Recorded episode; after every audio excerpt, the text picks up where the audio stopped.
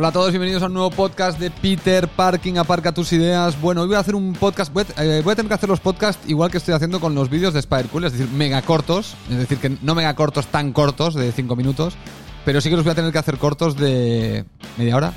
No voy a poder hacer podcast de, de más largos porque no... De verdad, chicos, que no tengo tiempo, no tengo tiempo. De hecho, estoy haciendo este podcast me están llamando del trabajo, de, por, por- Skype, por los mails, y estoy intentando colar hacer esto aquí entre medio, después de que vengo de hacer tres vídeos del Spider. Bueno, es, es medio loco, y mi Mary Jane va a acabar harta de mí, y en el trabajo van a acabar hartos de mí, porque ya empiezo un poco, cuando tengo que hacer cosas, empiezo a poner excusillas, ¿no? Uy, que tengo que hacer no sé, y es mentira, estoy haciendo cosas de aquí, de, de- del podcast y de Spider tío, es que esto no, esto no paga la hipoteca. Pero bueno, no os puedo dejar tirados, así que por lo menos algo, algo, algo, algo, algo, algo voy a ir haciendo. Algo voy a ir haciendo. Todo y que es verdad que se está empezando a resentir el podcast. Eh, me imagino que es un poco por. No lo promociono tanto en Spider se me olvida decirlo.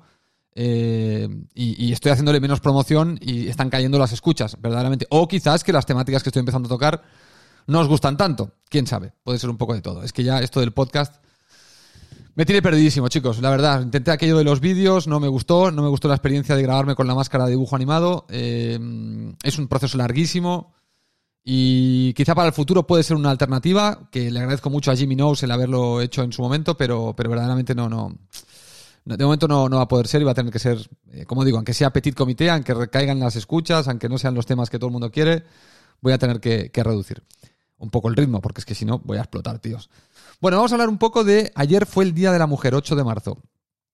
Y ya sabéis que estamos tan polarizados todos que aquí hay un poco, parece que solo se escucha, se escucha a los extremos, pero sí que tengo que deciros que yo acabé empalagado del Día de la Mujer. Lo siento, ¿eh? ya sé que está mal porque lo normal sería, oye, es un día que tampoco por un día que les demos para tirarse autobombo constantemente, pues no pasa nada.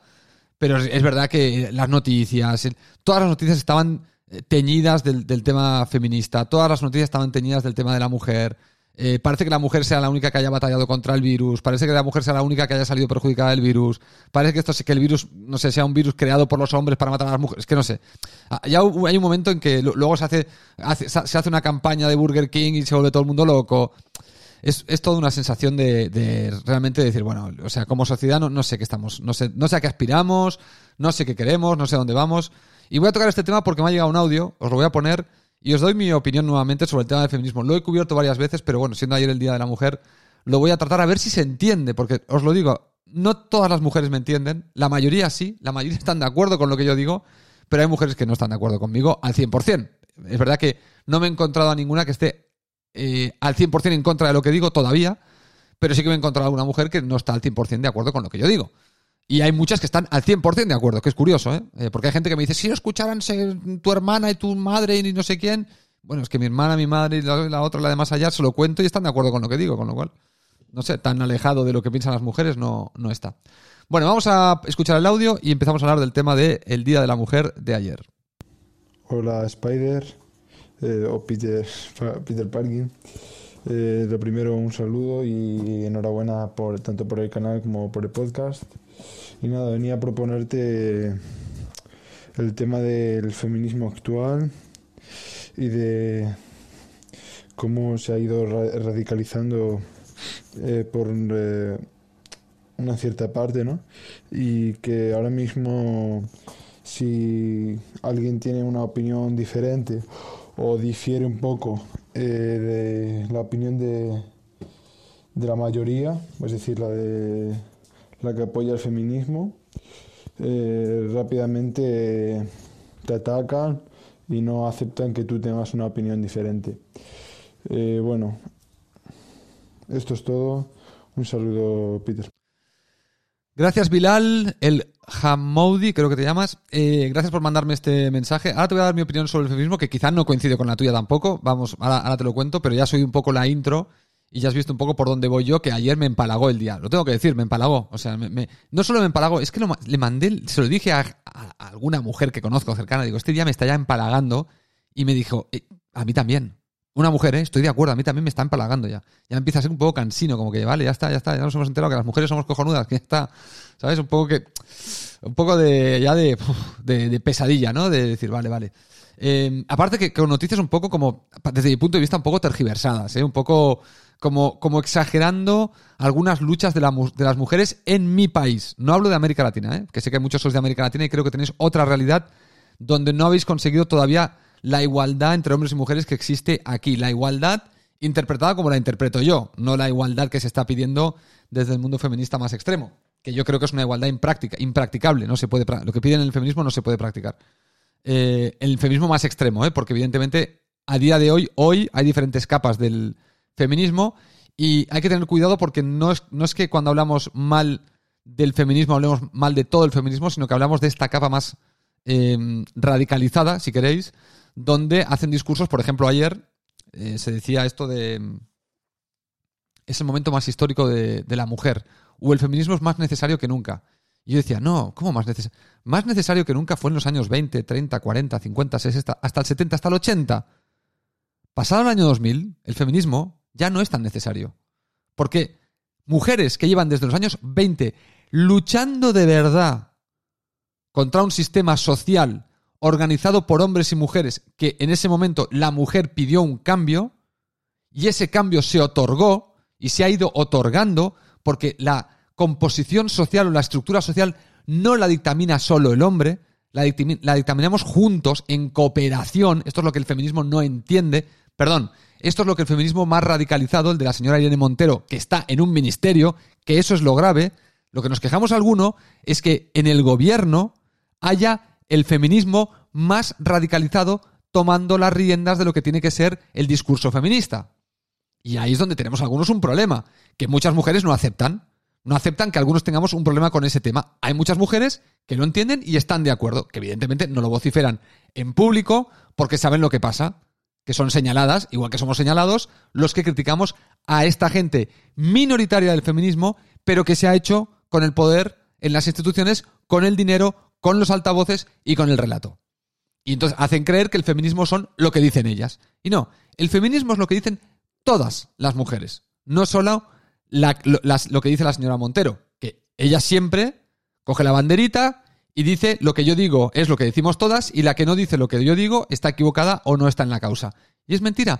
En el feminismo hay diferentes sensibilidades, para empezar.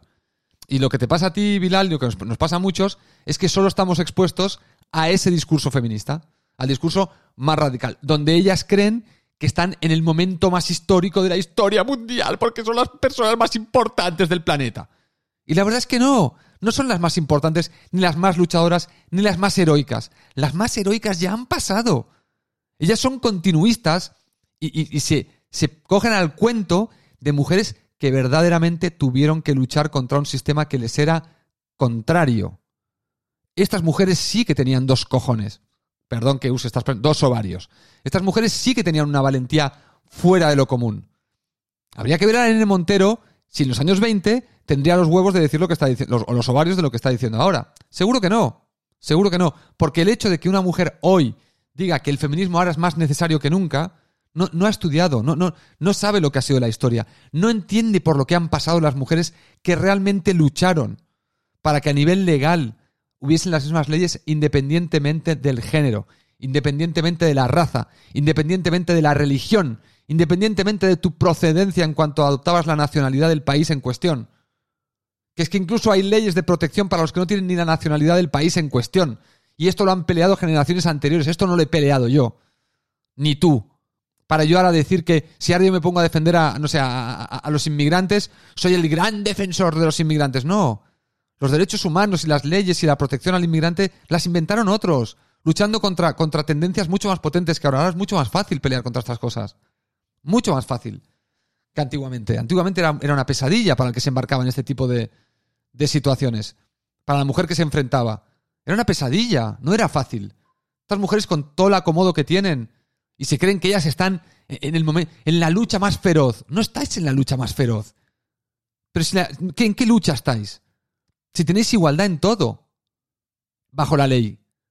Eso ya es esa, esa victoria, conseguir que un colectivo que esté en la ley con menos privilegios consiga subvertirlos y entrar en igualdad, esta mujer no sabe de qué está hablando. Si ha habido colonias enteras, territorios enteros que han entrado en guerra y se han independizado de una colonia, de un país, para dejar de ser colonia, porque sus leyes eran, eran de segunda categoría, porque los ciudadanos estaban tratados por segunda categoría y tenían que ir al campo de batalla a matarse. A matarse. Y ahora las feministas de ahora resulta que están en el momento más histórico y potente. Los huevos. Los huevos. No estáis en ningún momento potente ni histórico de nada. De nada. En este país me refiero, ¿eh? En este país. Las que tienen un momento chungo son las feministas de los países árabes que están intentando que en estos países donde no tienen igualdad haya igualdad en las leyes. En Arabia Saudita, por ejemplo. Están intentando ahí. Esas sí que tienen, porque las consecuencias de intentar revertir esos cambios legales en esos países tiene consecuencias penales para ellas. Es un riesgo enorme. Aquí gritar esto que está gritando Irene Montero no le producen, vamos, no tiene ningún tipo de riesgo y el beneficio que está obteniendo por hacerlo es excesivo. Es ministra, ni más ni menos. Señores, en el mundo, cuando algo tiene mucho riesgo, tiene mucho retorno. Lo que no existe es lo que hace esta mujer, que, o, estas feministas radicales, que hacen ver que lo que hacen tiene un riesgo enorme porque están luchando contra un monstruo que es inderrotable, pero nosotras lo, lo venceremos. Cero riesgo. Eh, y para, como, como estoy en este peligro y tal, darme un ministerio de 500 millones de euros para gestionar este discurso. Hombre, por favor, ¿a quién le estáis tomando el pelo? ¿A quién le estáis tomando el pelo realmente? O sea, en el fondo, lo que pasa es que la mayoría de gente calla y dice, bueno, no pasa nada. Bueno, no pasa nada. No, sí pasa. Sí pasa. Sí pasa. Pasa que creéis una sociedad de gente que no tolera que los demás piensen diferente. Es lo, es lo único que pasa. Parece poca cosa. Bueno, cuando pasa esto, tenemos estados eh, como cuando aquí mm, eh, había una, una, dictadura y no se podía pensar diferente, porque se tenía que pensar prácticamente como, como decía la Iglesia, en este caso, o en muchos países árabes, como dice eh, la religión. El que, el que quiera pensar diferente porque le sale de, la, de las partes bajas, no puede. No tiene, porque tiene que pensar como le dicen que hay que pensar. Bueno, pues, pues oye, em, y, esto ellas lo, dicen con orgullo, o sea, esto lo defienden sin darse. No entienden la implicación de lo que están haciendo, que esto es lo peor. Lo más grave es que tú arrancas un movimiento y no entiendes la implicación de hacia dónde va a ir este movimiento. No lo saben, porque no tienen nivel, evidentemente, intelectual para saberlo, y ya está, y no es más. Hombres y mujeres, esto, esto lo he dicho con anterioridad, somos iguales. Las, en ciencia ya se ha determinado que la variación que tenemos es mínima. Es mínima. Lo que pasa que esta variación mínima provoca grandes cambios. Que esto es lo importante. Y esto, esto no me lo invento yo, es que esto es el problema. Esto es, esto es científico, esto es ciencia. Esta gente que, tira datos y que te habla de brechas, de brechas salariales y de mandangas en vinagre, en vinagre y se agarran a datos y los tergiversan, y, tan de y son tan de ciencias, cuando les traes la ciencia, la de verdad, no la quieren, no la pueden tolerar, no la quieren ni ver. Porque en cuanto les traes la ciencia, se desmonta la mitad del discurso, sino todo. Y la realidad es que hombres y mujeres somos, somos más parecidos que diferentes a nivel intelectual.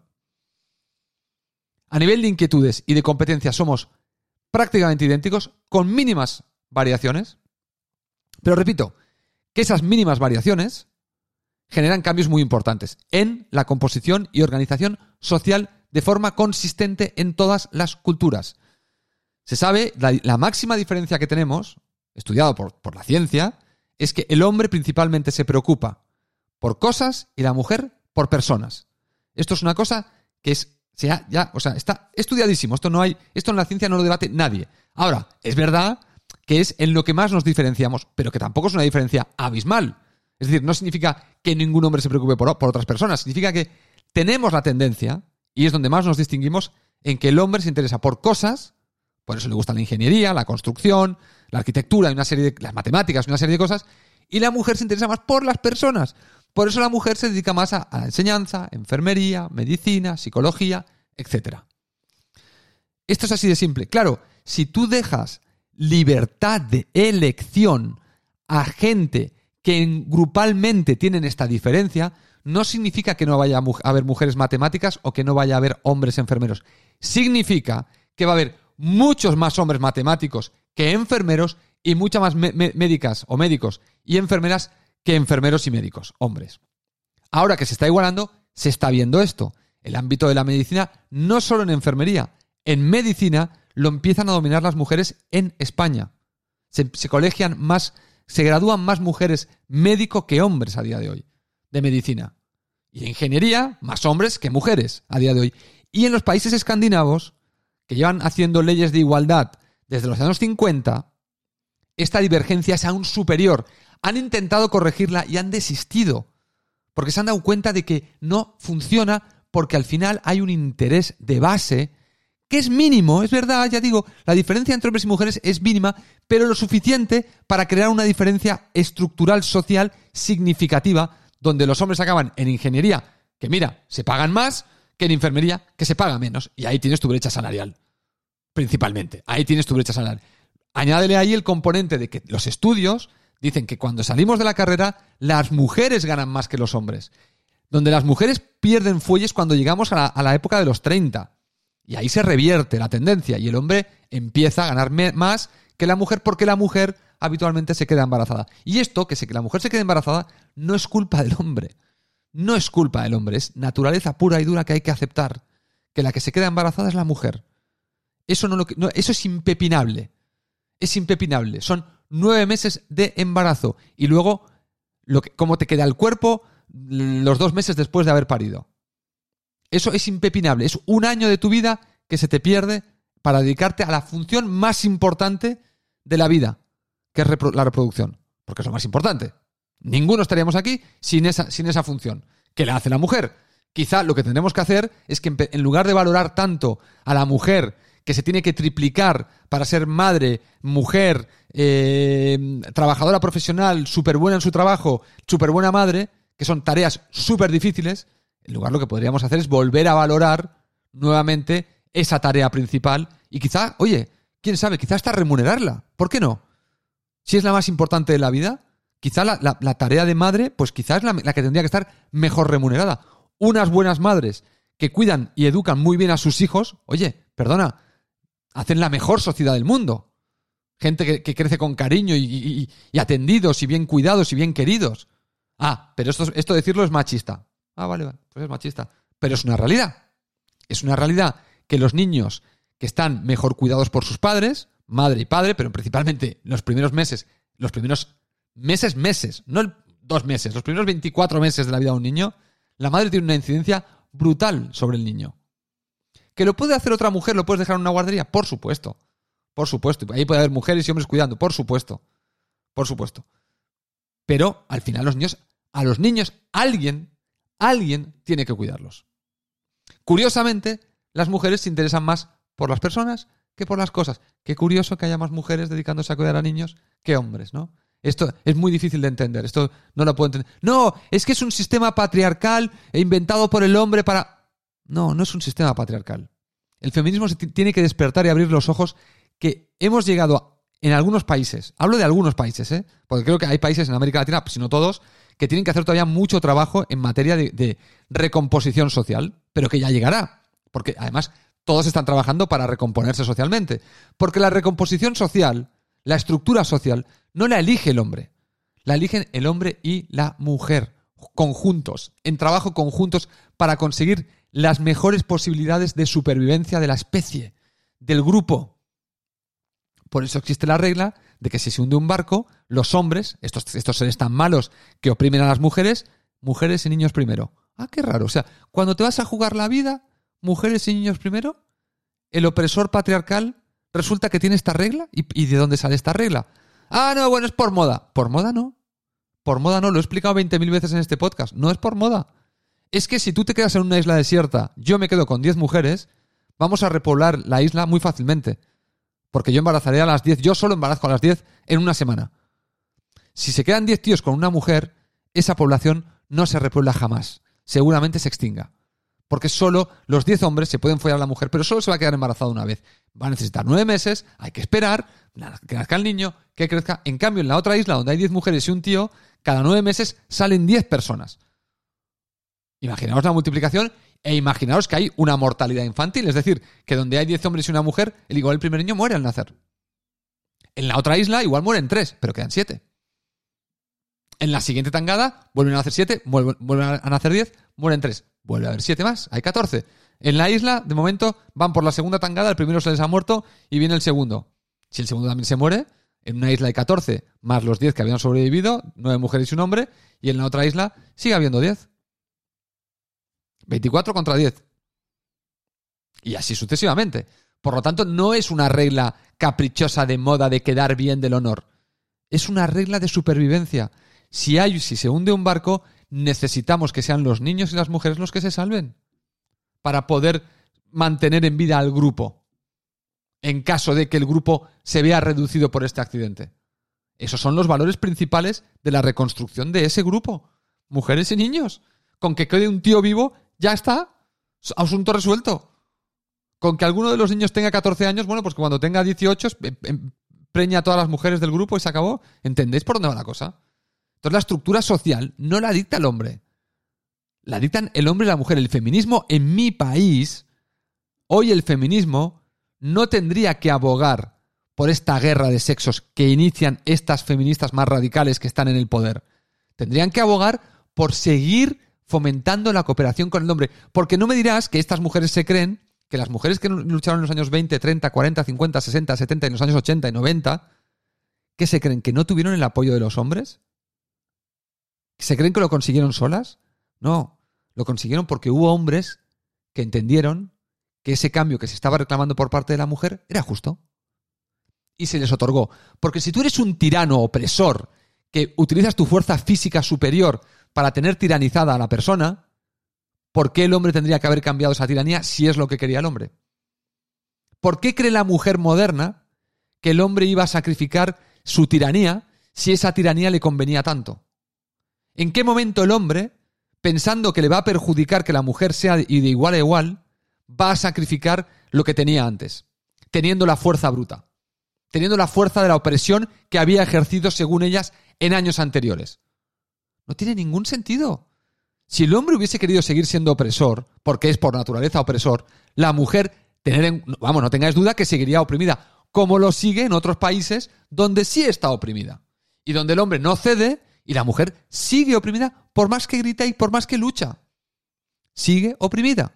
Por lo tanto, es fundamental que en el feminismo, tiene que, el feminismo más radical, tiene que entender que su causa se convierte en más probable si juega con los hombres, si involucra a los hombres y si escucha a los hombres para que la organización social no la dictaminen ellas, este grupito radical que nos va a decir cómo tiene que ser la sociedad del futuro.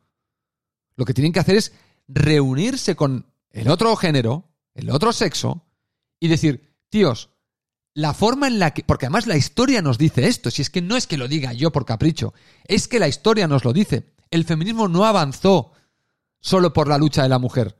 Avanzó por la lucha de la mujer y la colaboración de un gran número de hombres que se sumaron a su causa porque la consideraron justa.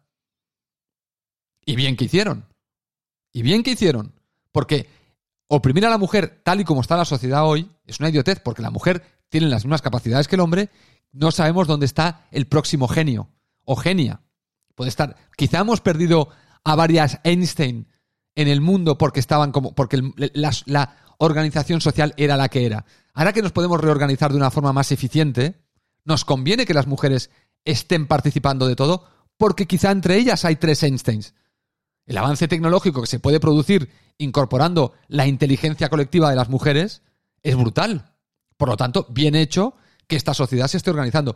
Otra cosa es que un grupo de mujeres, como digo, digan cómo hay que organizarse. No, no, lo vamos a decidir entre todos no vosotras. Por eso a mí el Día de la Mujer ayer me empalaga un poquito, porque detecto que hay como en el mensaje hay un discurso de nosotras sí, pero vosotros no tanto. ¿No? Por ejemplo, eh, a veces lo comparo con el, no sé si os acordáis, no os acordaréis mucho, cuando Madrid se estaba presentando a la candidatura de los Juegos Olímpicos, la que era la mujer de Aznar, Ana Botella, ¿Ana Botella se llamaba? Sí, Ana Botella. Eh, era la portavoz de la candidatura de, o una de las portavoces de la candidatura de Madrid, porque ella era la, era la presidenta de la Comunidad de Madrid. O, era la, alcaldesa, perdón, era la alcaldesa de Madrid. Y bueno, pues se fue a esta reunión que creo que fue en Argentina, donde todas las candidaturas presentaban su proyecto y daban un discurso. Y Ana Botella dio un discurso. Y en un momento dado el discurso dice, es que los madrileños, lo dijo en inglés, we know how to live life, o algo así dijo. No sé si lo dijo en inglés macarrónico. Sabemos cómo vivir la vida. Lo que prácticamente estaba implicando que el resto de candidaturas no sabían cómo vivir la vida. Bueno, a mí me pareció un, un comentario muy desafortunado. Pensé, esto no, no lo puedes decir porque estás. La implicación de tu comentario, si tu ventaja competitiva como candidatura es que sabes vivir la vida, lo que estás diciendo es que los demás no la saben vivir tan bien como tú.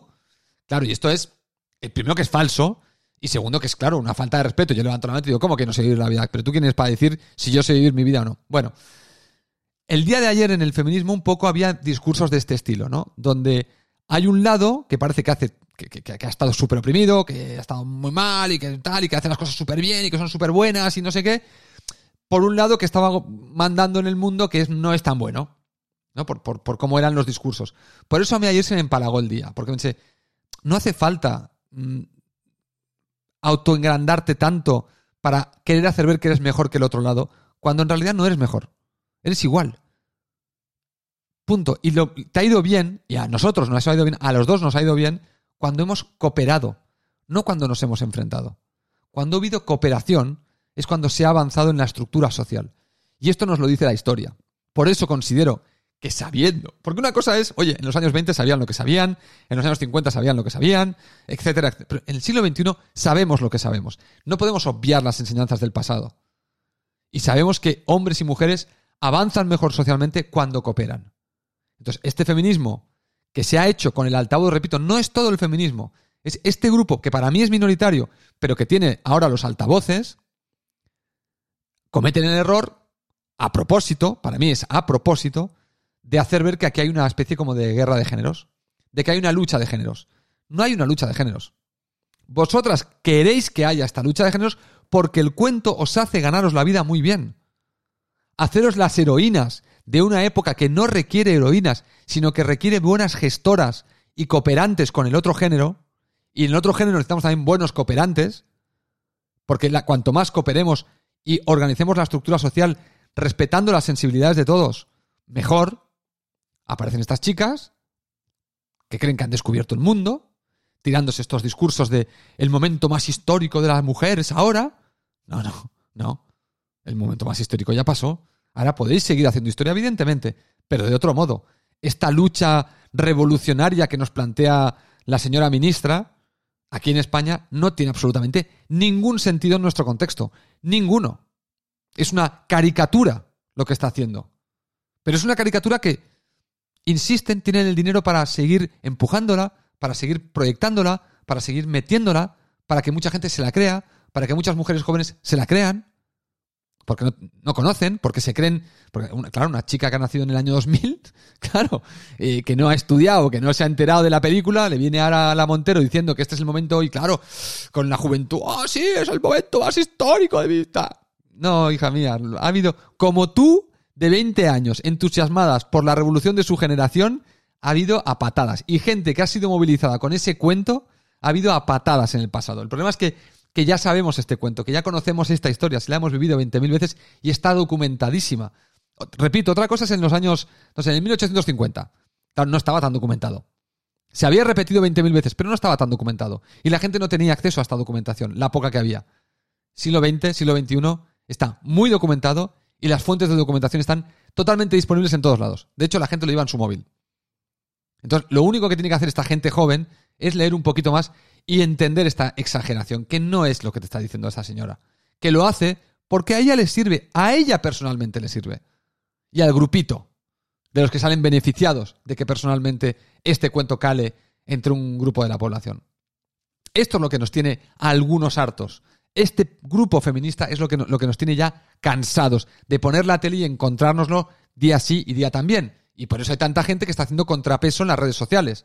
Porque la gente que no tiene el poder para contrapesar estos discursos.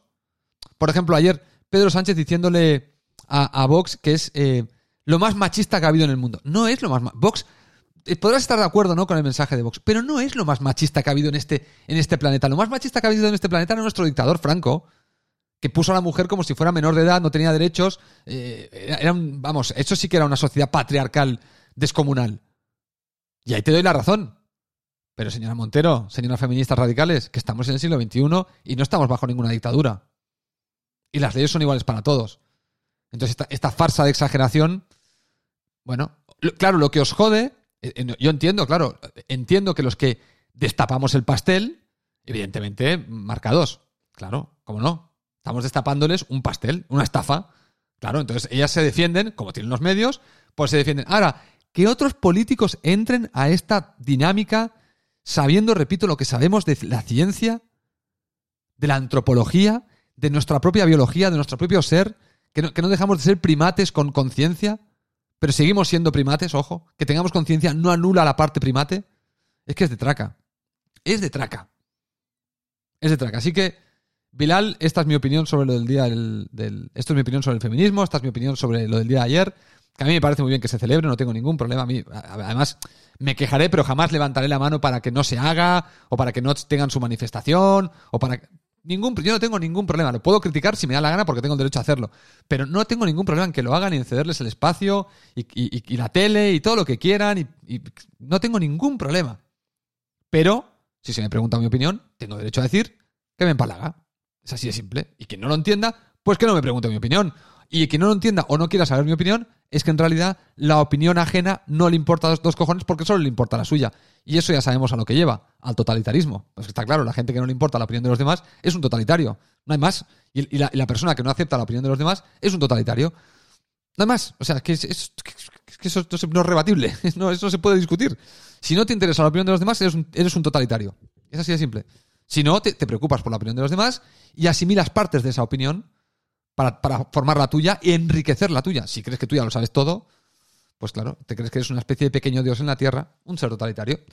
Bueno, lo voy a dejar aquí, chavalotes. Tengo varios audios pendientes. Me han llegado bastantes. A pesar de que el, podcast se está escuchando menos, me están llegando más audios, con lo cual somos menos pero más fieles.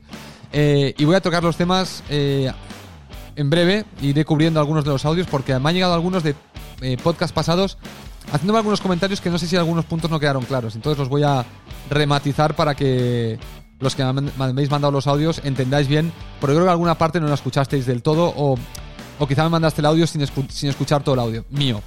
No lo sé. Iremos cubriendo los audios, seguir mandando audios que, iré cubriendo estos temas e iré, iré, cubriendo audios a medida que avanzan los días. ¿eh?